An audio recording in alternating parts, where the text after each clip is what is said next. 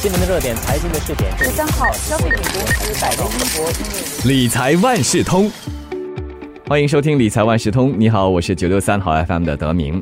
在投资孩子的教育和幸福中，每个妈妈都是不讲求收益的天使。但是这并不意味着妈妈们不是一个优秀的投资家。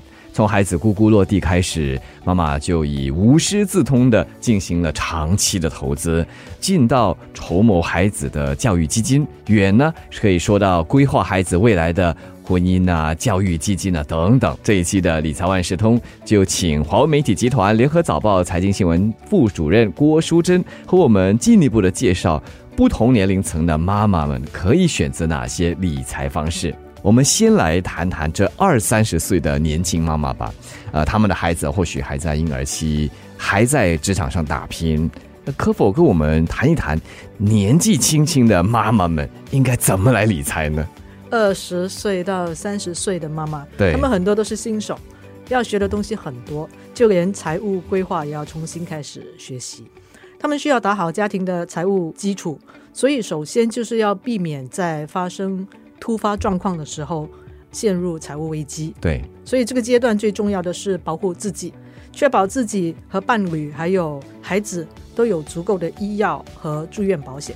如果可以在这个时候开始为退休储蓄的话，将来也是会有很多好处的，因为储蓄有比较多的时间可以享受复利增长的好处。嗯，这是自身保险的规划了。对，之前一个是自身保险，另外一个就是退休储蓄的基嗯啊，这是二三十岁的。对。那么如果年纪稍长一点的话，三四十岁的这一批，如果是三十岁到四十岁的话呢，他们就要考虑扩大那个保单的涵盖范围，因为呃这个阶段他们的收入会明显增加了。如果之前因为预算的问题只能够买一些比较便宜的定期保单，现在就可以考虑转到终身保单。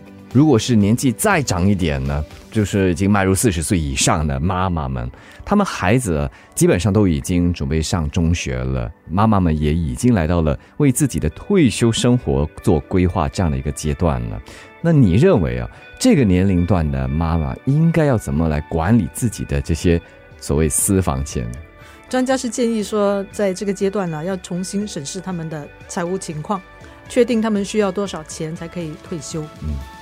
那么，在这个时候，他们的公积金户头应该已经累积了一些钱了，所以可以考虑用它来做一些投资，赚取比较高的回报。到了五十岁以上，他们的年龄就比较接近退休了，所以专家是建议他们要调整那个投资组合。呃，年轻的时候呢，就是我们刚才一开始提到的三十岁左右的妈妈。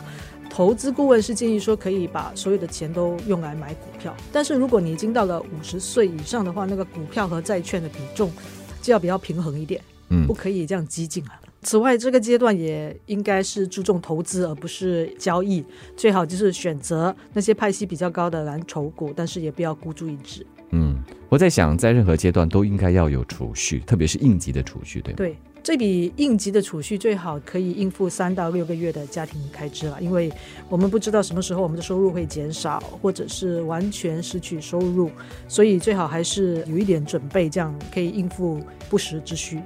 最近许多理财专家也提议啊，大家不要把多余的钱全部存在银行。对于这样的说法，你认为呢？妈妈还是可以通过什么样的方式来让储蓄有增长？是我们把钱放在银行里面的话，那个储蓄不但不会增长，它反而会因为利率追不上通货膨胀而缩水。所以有几种方法，我们可以让我们的储蓄增加的比较快一点。一个是填补自己的公积金户头，公积金的那个普通户头每年可以得到百分之二点五的保证利率。如果是在特别户头、保健储蓄户头还有退休户头的话，是每年百分之四。到了五十五岁过后，还可以享有额外的利率。那么，我们用来填补公积金的那个款项，可以享有税务减免。从今年开始，填补公积金的税务减免顶线从每年的七千元增加到八千元。所以，填补公积金的话是一石二鸟。如果你的手头不是很宽裕，不能一次过拿八千块钱来填补的话，你可以每个月填补一些，到了明年报税的时候，你同样还是可以得到那个税务减免。嗯，另外一个就是投资了，不过在投资方面也要注意些什么？是投资的话，可以选择一个全球多元化的单位信托，可以选择几个，然后把它组成一个投资组合。如果你是一个新手，觉得这个很难的话，你可以从追踪指数的交易所挂牌基金，就是 ETF 开始。重点就是不要因为害怕亏钱输钱就不去投资，因为如果要创造更高的回报的话，就一定要承受一点点风险。嗯，我相信有些人是很想要开始，但是又不晓得怎么开始、怎么做，有些什么建议？对，一个很简单的哈，就是新加坡储蓄债券啊，它的风险低，它保本，随时又可以提出来，利率又比银行的定存高。就像下个月发行的那个债券，十年的平均利率是百分之二点五三。除了让储蓄增长之外，我们也要保护我们的储蓄啊，因为医药费是最可能耗尽我们的积蓄的一个开销，所以一定要投资一份医疗保单。而女性因为生理的构造不一样，更容易出现一些健康的状况，比如说骨质疏松症。妊娠并发症以及一些危重疾病，好像乳腺癌或者是子宫颈癌，所以女性呢就需要更重视住院和手术保险，还有危重疾病保险。没错，而且不少的研究报告也说，这平均的预期寿命，女性来说是比男性来的高。是女性的平均预期寿命是八十六点一，男性是八十一点五。这就是说，女性老了以后，她们可能。没有办法去依赖他们的伴侣来照顾他们，所以他们就应该要投资一份长期护理的保险。在今天的社会里，单亲妈妈也成了另外一个大家受关注的群体，他们需要承担的经济压力其实也很大的。一个人扮演两个人的角色来养育孩子，那对于单亲妈妈来说，又有什么样的专属的理财攻略吗？单亲妈妈他们在编制预算的时候，应该要务实一点了。把孩子的学校活动、膳食还有周末活动都要编入那个预算里面，这样就可以更清楚的去分配每个月的收入。然后就是建立应急的基金，目标应该是在八到十个月的生活费，比一般人的三到六个月高。就是因为他们没有另一半可以依赖，就需要多一点钱。记得也要把孩子上学的那些开销还有。消闲的开销也计算在里面。嗯，保险方面也不能少吧。是自己要有适量的人寿保险、重大疾病还有残障保险。孩子呢，也应该要有医药和重大疾病保险。虽然单亲妈妈已经要顾及现在的日常开销了，但是更不能忽略了自己日后，特别是退休时候的这个生活需要。是的，这个每每个人都每个每个妈妈都需要啊，他们更需要啊。对啊，所以就是。尽早就去为退休做一些规划。如果有负债的话，就要尽快去削减开支，把钱用来解决你的债务问题。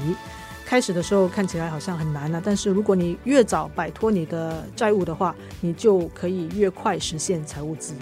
听了淑珍的这番解说，我相信妈妈们理财投资，你肯定也行的。最重要的是要做提前的规划和充分的准备。这一期的理财万事通，我请华为媒体集团联合早报财经新闻副主任郭淑珍，就给大家说一说，不同年龄层的妈妈们，其实在理财方面是有不同的需要和需要做不一样的规划。谢谢淑珍。理财万事通每期提供你最需要知道的理财与财经知识。如果你想了解更多，可以到早报的 SG 搜索联合早报财经专栏理财简囊。我是九六三好 FM 的德明，我们下期再见。